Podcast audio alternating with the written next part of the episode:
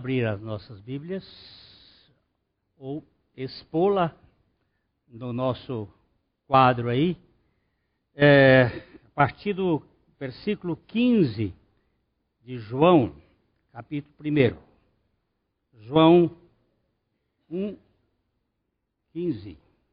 João testemunha a respeito dele e exclama: Este é o de quem eu disse: O que vem depois de mim tem, contudo, a primazia, porque já existia antes de mim. Porque todos nós temos recebido da sua plenitude graça sobre graça. Porque a lei foi dada por intermédio de Moisés, a graça e a verdade vieram por meio de Jesus Cristo. Ninguém jamais viu a Deus. O Deus unigênito, que está no seio do Pai, é quem o revelou. Vamos, pode caminhar um pouquinho mais. Verso 19. Este foi o testemunho de João, quando os judeus lhe enviaram de Jerusalém sacerdotes e levitas para lhe perguntarem: Quem és tu? Ele confessou e não negou confessou: Eu não sou o Cristo. Então lhe perguntaram: Quem és, pois? És tu Elias? Ele disse: Não sou. És tu profeta? Respondeu: Não. Disseram-lhe, pois: Declara-nos quem és, para que demos resposta àqueles que nos enviaram. Que dizes a respeito de ti mesmo? Então ele respondeu: Eu sou a voz do que clama no deserto. Endireitai o caminho do Senhor, como disse o profeta Isaías. Ora, os que haviam sido enviados eram de entre os fariseus.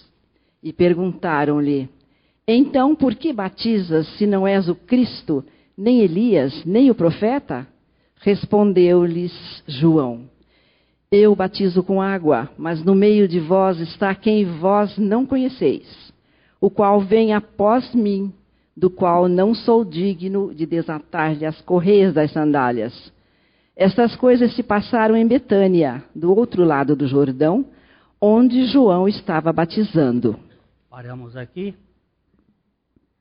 Em nome do Senhor Jesus, e Ele nos dirija e nos conduza, pelo Seu Espírito, para a revelação da pessoa do Senhor Jesus.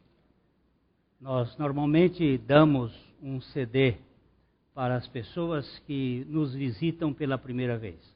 Nós vamos dar no final. Agora eu quebrei a rotina, eu não quero quebrar a rotina da palavra. Então no final nós vamos colocar nas mãos de vocês, vocês me lembrem, para eu não esquecer. João, verso, verso um, 15, João é testemunha a respeito dele e exclama: Este, este, este é o de quem eu disse: O que vem depois de mim tem, contudo, a primazia, porquanto já existiu antes de mim. Vocês estão vendo que o texto hoje está um pouco diferente, né? Ele está verde e ele, ele tem preto. O que significa isto? Estes textos aqui não existem no original.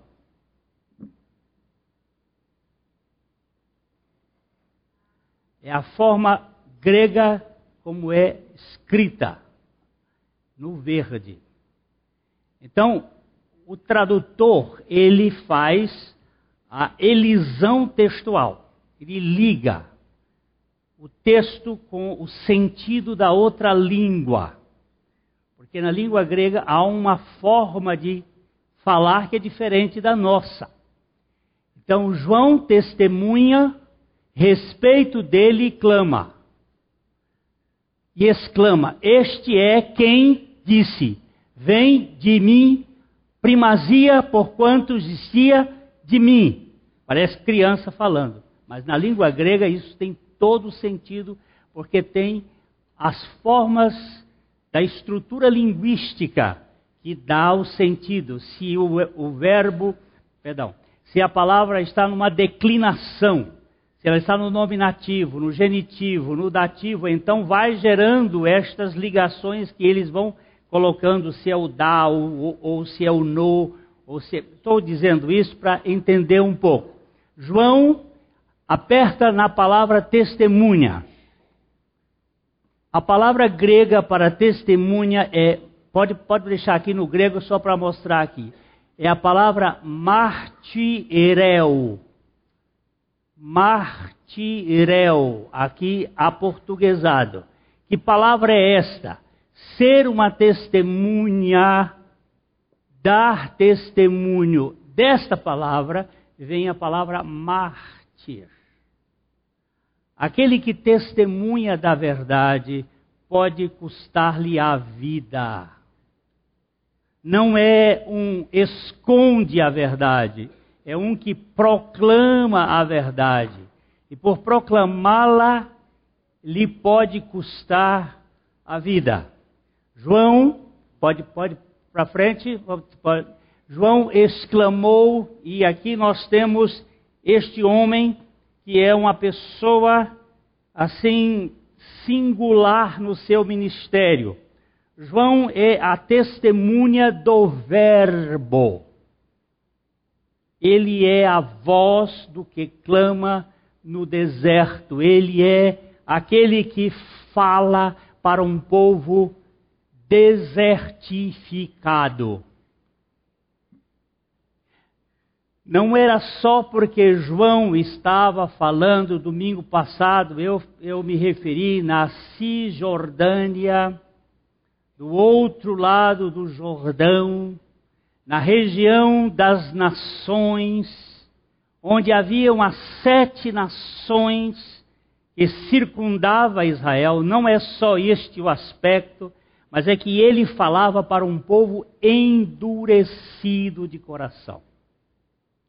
Depois de 400 anos de silêncio profético, o último profeta foi Malaquias é o chamado intervalo bíblico. Ah, há um livro muito interessante que tem o nome O Drama, Descortinando o Drama da Redenção, em que ah, o autor, Dodô, como é o nome do autor? Scrooge, Scruggy é um homem de Deus que morreu aí pelos anos 56. O inglês que levou 40 anos para escrever esse livro, Descortinando o Drama da Redenção. Nós temos em português o primeiro volume, em que ele pega a Bíblia como se fosse um drama. Ele divide a Bíblia em dois atos o primeiro ato e os seus, ah, as suas, como é que chama aquelas seleções do, do ato, é, cenas e as suas cenas, vai começa o introito de Gênesis 1 até Gênesis 11. É a introdução, depois a primeira cena, a segunda cena, a terceira cena, e aí o intervalo, quando as pessoas vão para o banheiro, vão tomar um cafezinho, e esse período é chamado o período interbíblico, 400 anos. Depois, o segundo ato, com as suas cenas do evangelho, da história, das cartas, e por fim, o prólogo, que é Apocalipse. Ele faz uma divisão extraordinária, mostrando como é que Deus na história falou. E esse período do intervalo bíblico, da, da chamada silêncio profético de Deus, Deus não falou, mas agiu. Agiu por meio dos persas, agiu por meio dos gregos, agiu por meio dos romanos, preparando o caminho que a Bíblia vai chamar de plenitude dos tempos quando na plenitude dos tempos Deus enviou seu filho, nascido de mulher, nascido sobre a lei, para libertar aqueles que estavam sob o domínio da lei. Então, este período entra João como a voz. Ele é o último profeta da antiga dispensação e o arauto do evangelho. Ele é aquele que bate o cajado, ou bate o, o cetro, para dizer: o rei chegou. Temos agora um rei na terra. Habemos Salvatore. Temos o Salvador entre nós. É, João, nós dissemos que ele é o pós-lúdio do Velho Testamento e o prelúdio do Novo Testamento. Ele é um homem que distingue os dois lados. Os profetas do Antigo Testamento, do Pacto Velho, gritavam contra o pecado do povo de Israel. Eles vociferavam contra a injustiça no meio do povo.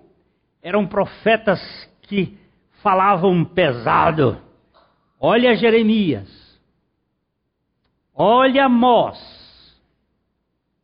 olha Zacarias. Comece a ler esses livros, você vê profetas trabalhando em cima contra o pecado do povo. Mas João fala do Salvador, do mundo. Ele é um profeta que abre a linguagem para alguém que vai chegar. João é um arauto que clama em voz alta anunciando o Salvador para o mundo. E ele o faz isto não em Israel, mas do outro lado do Jordão. Nós vamos para o último versículo que lemos hoje aqui, versículo 29. Ó, como isso aqui é mais fácil. Não, 28, por favor, 28, sou eu. Você vê aqui, estas coisas se passaram em Betânia, do outro lado do Jordão, onde João estava batizando. Nós temos Transjordânia e Cisjordânia. Eu falei que João estava na Cisjordânia, não, ele está na Transjordânia. Cisjordânia é Israel, Transjordânia é a Jordânia, são os países árabes que estão ali para o outro lado. João estava em Betânia. Agora, eu não sei por que eles traduzem como Betânia esta cidade. Porque, na verdade, Betânia era uma cidade que estava próximo a Jerusalém, cerca de sete quilômetros. E no texto grego não está Betânia. Presta atenção, aperta o dedo em Betânia, ó. O que tem lá é Bet-Bará, Bessabará, a cidade do outro lado da Jordânia. Procurei em pelo menos nove comentaristas, ninguém pôde me explicar por que, que eles traduziram por Betânia. E eu agora lanço a vocês isto. Por que, que essa palavra foi traduzida como Betânia? Do outro lado do Jordão. Porque existe Betânia, um, uma, uma cidadezinha que fica cá do lado de cá, perto de onde estava Lázaro, Maria, Marta, que eram os amigos de Jesus. Foi o lugar onde Jesus mais teve conforto aqui na terra, porque aquele lá o recebia. Mas do outro lado do Jordão estavam as nações. Que nações são estas? As nações que, vi, que o povo de Israel veio quando Deus deu Israel para. Ah, no tempo de Josué, ele entrou. Tinha midianitas, tinha filisteus, tinha amalequitas, estes povos depois eles se caldearam e ficaram formando um, uma gama, misturaram-se com os moabitas, com os amonitas, com os descendentes de Isaú, ou a turma do Monte Seir, que eram os descendentes, e ali estavam sete nações, que tipificava sete. Domingo passado eu me referi ao número sete, que é um número da matemática divina, de uma importância muito grande para se compreender o que Deus tem na sua completação, no seu completo, na sua plenitude. O número 7 e o número 12, nós nos referimos aqui a essas duas, esses dois números muito significativos para a revelação de Deus. Quando você está aqui na terra, quando João está escrevendo para a realidade terrestre do Apocalipse, a terra, ele fala de sete igrejas, ele fala de sete castiçais, ele fala de sete selos, ele fala de sete trombetas. Ele, o número sete é muito forte ali. Mas quando ele passa a falar do céu, ele vê, sete, vê, vê doze portas, ele vê doze pérolas. Aí o número é sempre doze, não mais sete. Se você perguntar a qualquer músico quantas são as notas musicais, eles vão me dizer que são sete. Mas não são sete. As notas musicais são doze.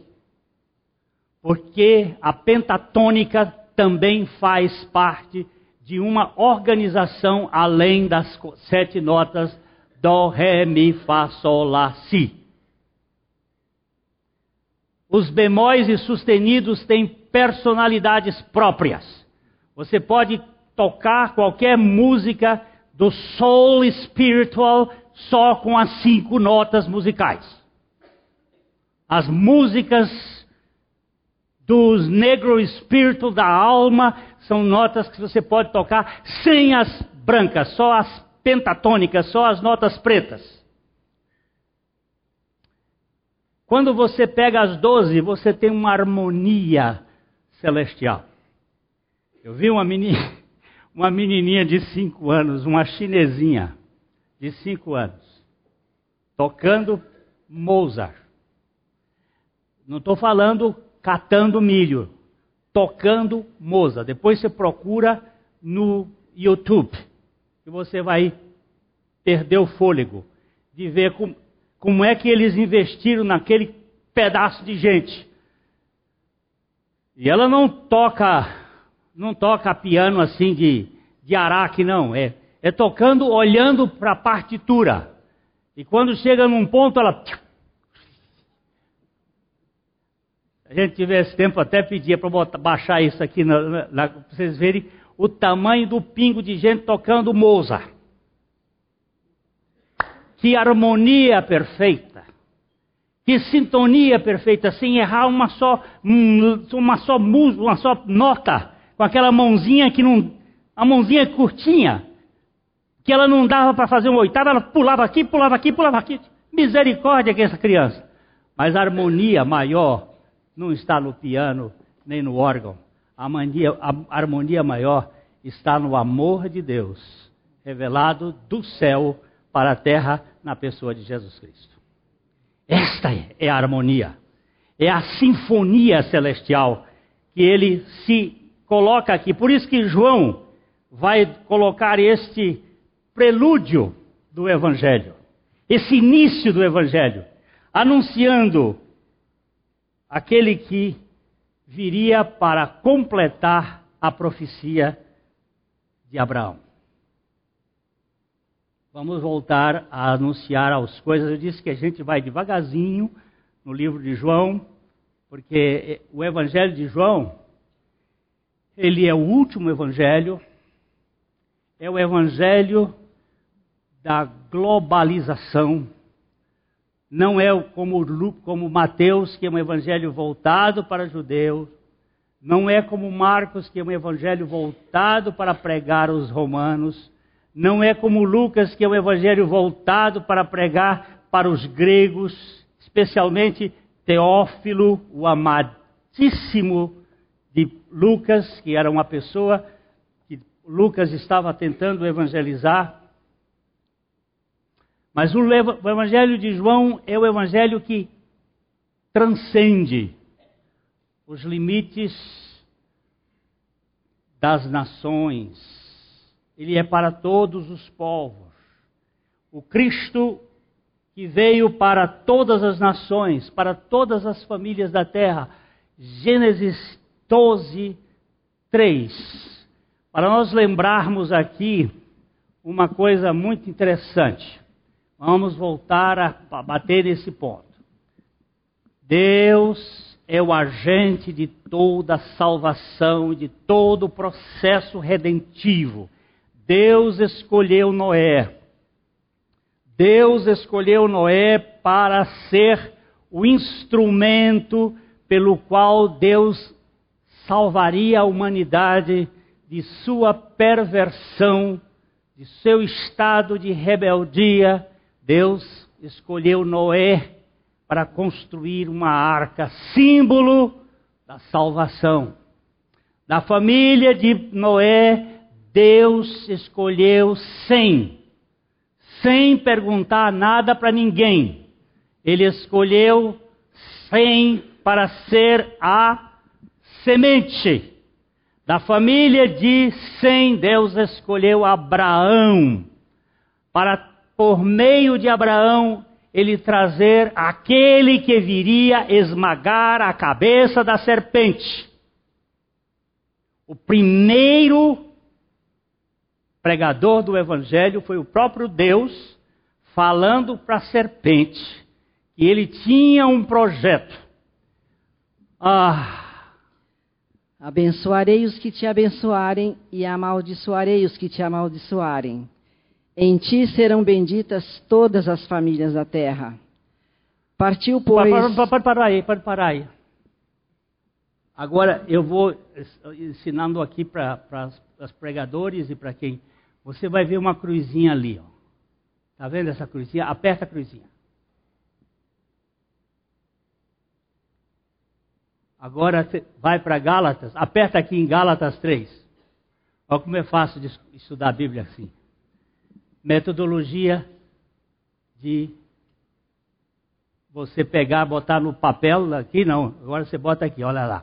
É o mesmo texto, ora tendo a Escritura previsto que Deus justificaria pela fé os gentios, preanunciou o Evangelho a Abraão, em ti serão abençoados todos os povos.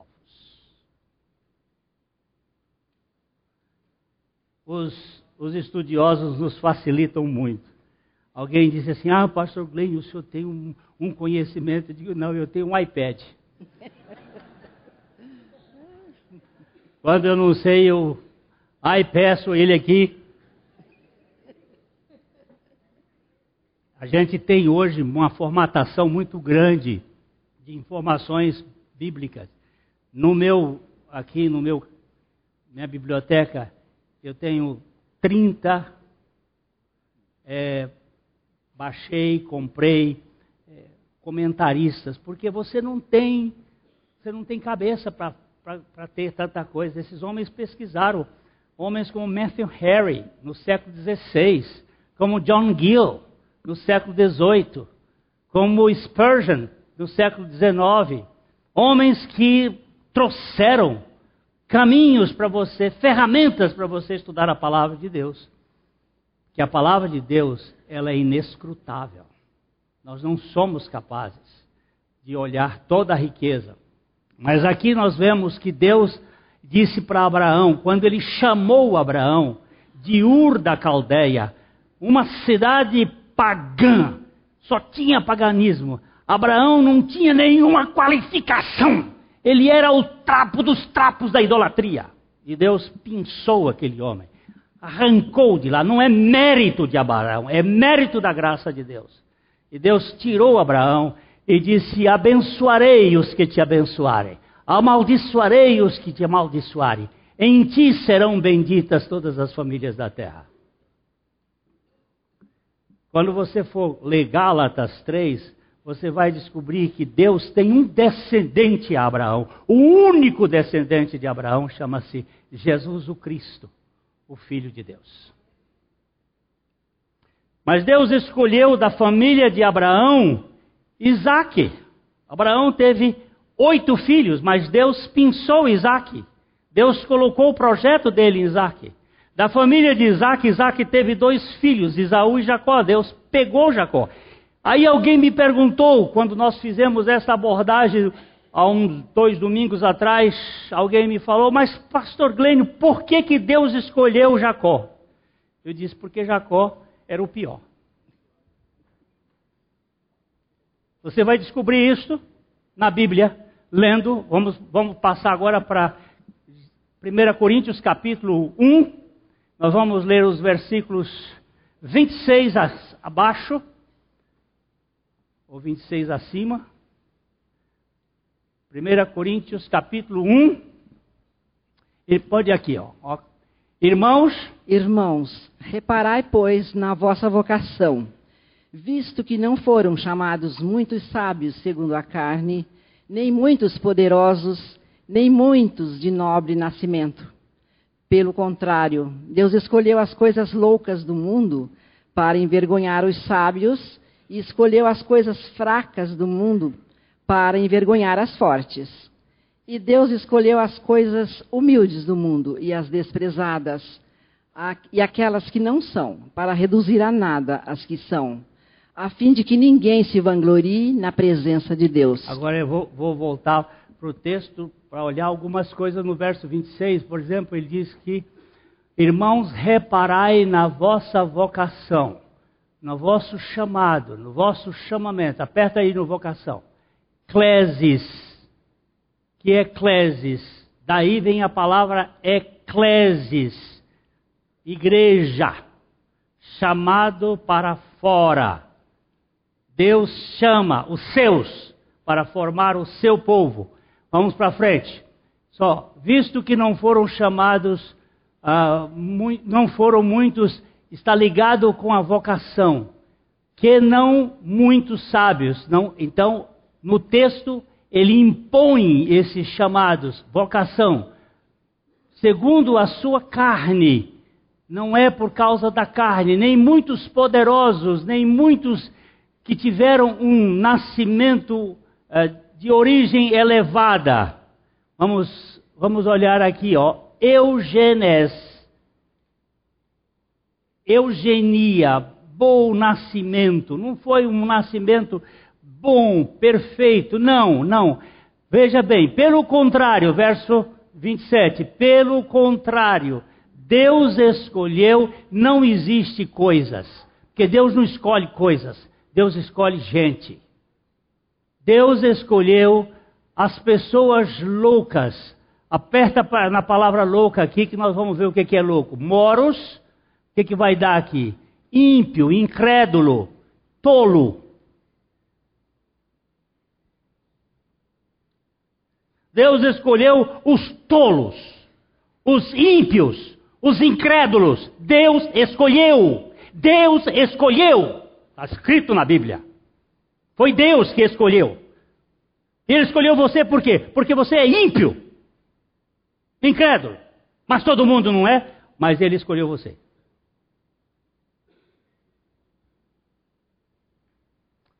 Presta atenção na Bíblia.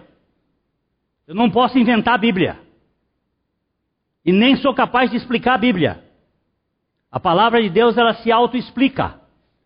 E Deus escolheu as do mundo Deus, pelo contrário, Deus escolheu as coisas loucas do mundo para envergonhar sábios e escolheu as fracas, as pessoas fracas do mundo para envergonhar as pessoas fortes do mundo. E Deus escolheu as pessoas humildes. Aperta em humilde aí, por favor.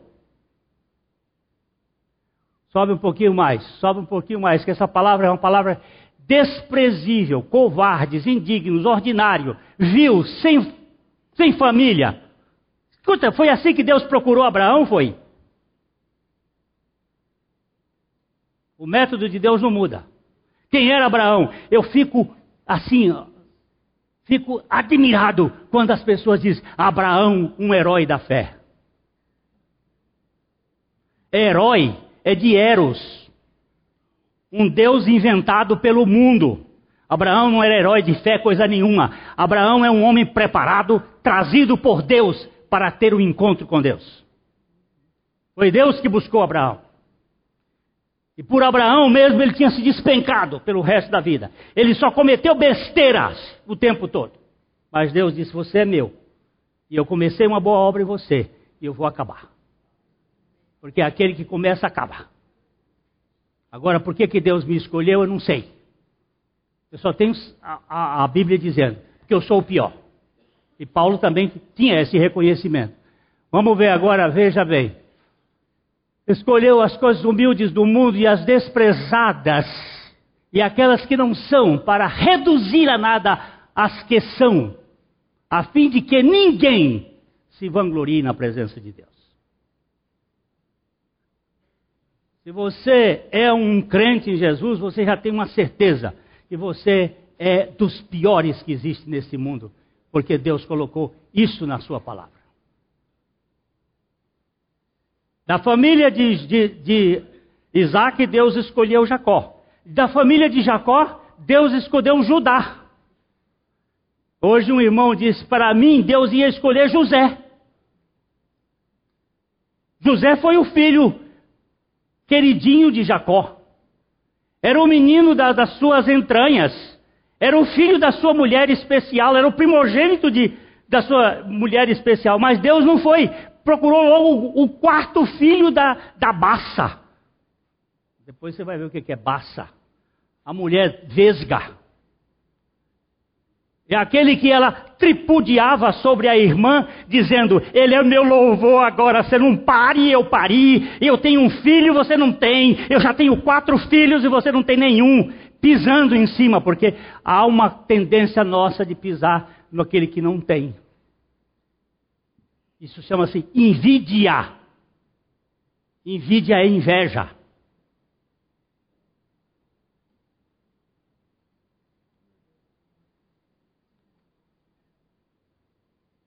E da família de, de, de, de, Judá, Deus escolheu Davi. Na casa de, de, Jessé, tinha quantos? Quantos filhos? Não sabe não? Quantos filhos? Oito. Só você, Mousa.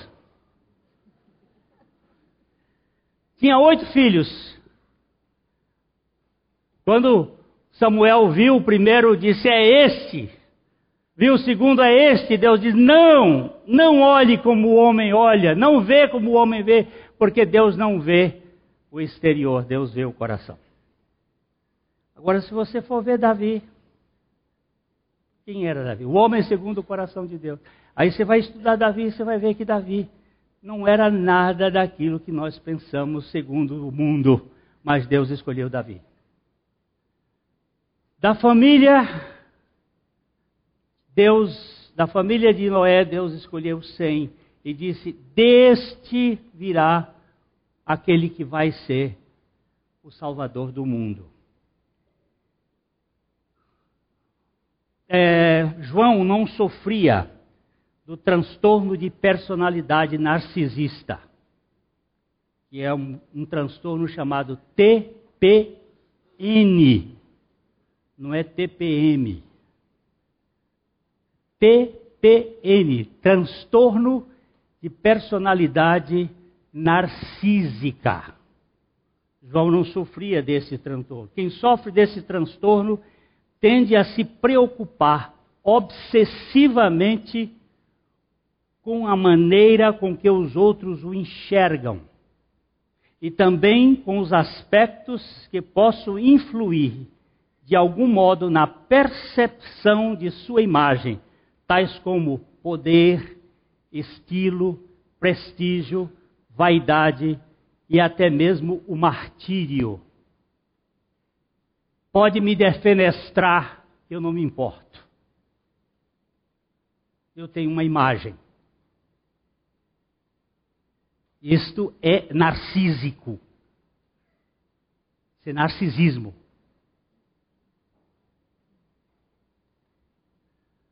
João não se valoriza. Ele chama atenção para a sua missão. Ele não chama atenção para a sua missão. Ele fala daquele que, vindo depois dele, que era antes dele, aquele que, sendo mais novo na história, era o autor da história, que, tendo menor, a menor visibilidade, era o centro do palco.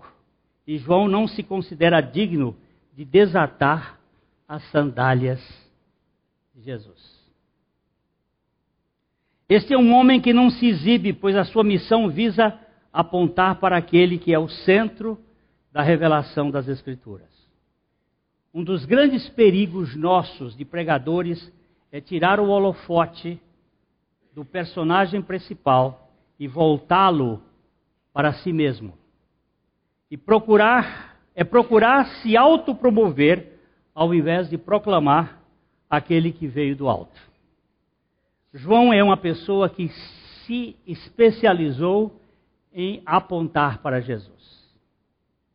O Filho de Deus que se tornou o Filho do homem, a fim de que os filhos dos homens pudessem ser filhos de Deus.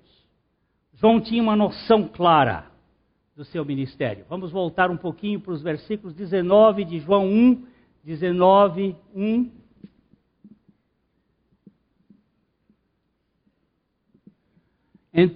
Não, perdão, perdão, 1,19, 1,19, eu estou em João. Não quero aqui não, desculpa. Olha lá como é fácil. 1,19. Este foi o testemunho de João quando os judeus lhe enviaram de Jerusalém sacerdotes e levitas para lhe perguntarem: Quem és tu? Oh, pera, só um pouquinho. João está lá do outro lado do Jordão, na Transjordânia. Está pregando a voz do que clama no deserto, anunciando o arrependimento por meio daquele que havia de vir. Raça de víboras, quem vos fez fugir da ira vindoura? Então João está lá do outro lado. E os sacerdotes, a turma da religião, lá na, na Cisjordânia, lá em Jerusalém, mandaram, enviaram sacerdotes e levitas para perguntarem: que, que você está fazendo aqui? Quem és tu? Qual é a tua origem? Quem é, quem é a sua pessoa aqui, afinal de contas? Aí o que é que João responde? Ele confessou e não negou. Confessou: Eu não sou o Cristo. Então lhe perguntaram: Quem és, pois? És tu Elias? Ele disse: Não sou. És tu o profeta? Respondeu, não. Oh, volta, vamos voltar aqui. Eles estão querendo pescar. Quem és tu? És tu? Ele foi logo dizendo: Eu não sou o Cristo.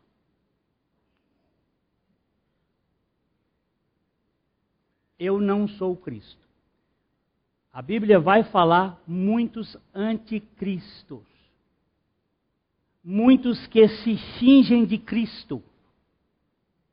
Mas João diz: Eu não sou Cristo. Então lhe perguntaram: Quem és, pois? És Elias, profeta que, que não morreu, que foi assunto aos céus, levado por um redemoinho e foi assunto aos céus? Não, ele disse: Não sou Elias. És tu o profeta? Que profeta? Dão um apertão aqui nesse aqui. Vamos agora para Deuteronômio, aqui, aqui.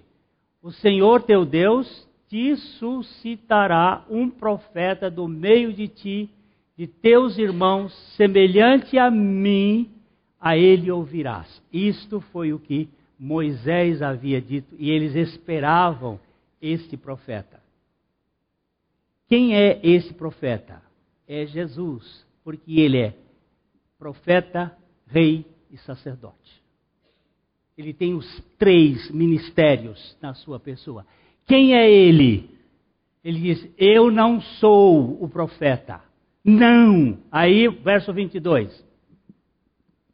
Disseram-lhe, pois: Declara-nos quem és, para que te demos resposta àqueles que nos enviaram. Que dizes a respeito de ti Homem mesmo? de Deus me diz quem és. Agora me lembrei do, do meu sobrinho. Nós estávamos na Coreia, perdão, na Coreia, na, na Turquia. Pegamos um táxi e precisávamos ir para o hotel, estava chovendo. O taxista, a minha sobrinha fala umas quatro, cinco línguas, perguntou, falou em inglês com ele, ele não falou em alemão com ele, nada, falou em italiano com ele, nada, falou. Ah, Agora ela virou, quando ela ficou, o meu sobrinho, que não fala língua nenhuma, o marido dela, virou só, Hombre de Deus, que língua tu hablas? E o cara nos deixou em plena rua, chovendo, porque era na hora da reza da igreja, cinco horas da tarde, e nós. Chuva! Ele abriu a porta, ah, han, han, han, han, e botou para fora correndo, nós saímos. Agora aqui é a pergunta aqui. Hombre de Deus, quem és? Tu nos dizes quem és. E aí o que, é que ele responde? Então ele respondeu: Eu sou a voz do que clama no deserto. Endireitai o caminho do Senhor, como disse o profeta Elias. Isaías, desculpa. Ah, quem és tu? Eu sou a voz. Eu sou apenas o porta-voz. Eu sou o arauto. Eu sou aquele que fala. Mas eu não estou falando por mim. Eu estou falando por aquele. João tinha consciência. Então o verso, 20, o verso 24 diz: Ora, os que haviam sido enviados eram de entre os fariseus. E perguntaram-lhe: Então por que batizas se não és o Cristo, nem Elias, nem o profeta? Como é que você batiza? Por que, que você está batizando? Se você não é nem o Cristo, nem Elias, nem o profeta? E aí João responde qual é a sua missão. Respondeu-lhes João: Eu batizo com água, mas no meio de vós está quem vós não conheceis, o qual vem após mim, do qual não sou digno de desatar-lhe desatar as correias das sandálias. Apertem com aqui, por favor.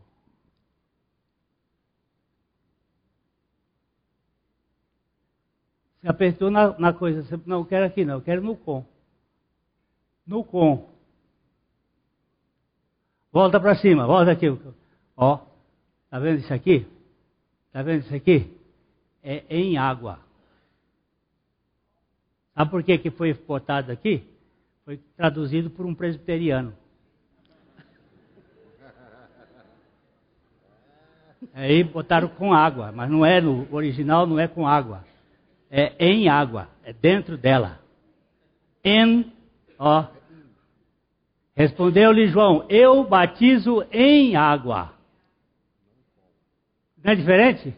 Mas é, é isso são tradutores. Todo tradutor tem o, a possibilidade de traduzir, porque a, a expressão também comporta com. Aí é preferível com do que em. Mas é em. Eu sou batista. Ele batiza em água, mas no meio de vós está quem vos está quem vós não conheceis, o qual vem após mim, o qual não sou digno de desatar-lhes as correias das sandálias.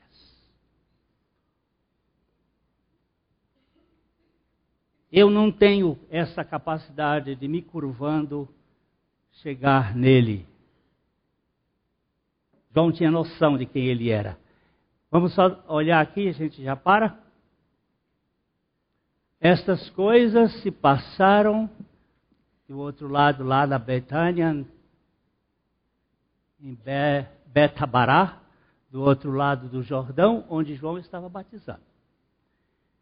Nós vamos falar mais para frente sobre os batismos na Bíblia.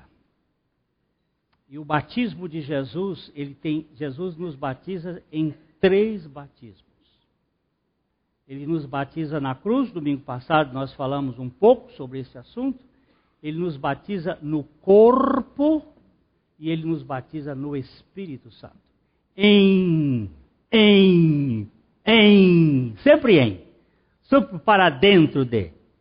Ele nos batiza em si mesmo, no seu corpo, na morte. Ele nos batiza no corpo, a igreja, onde nós fomos retirados e colocados. E ele nos batiza no Espírito Santo.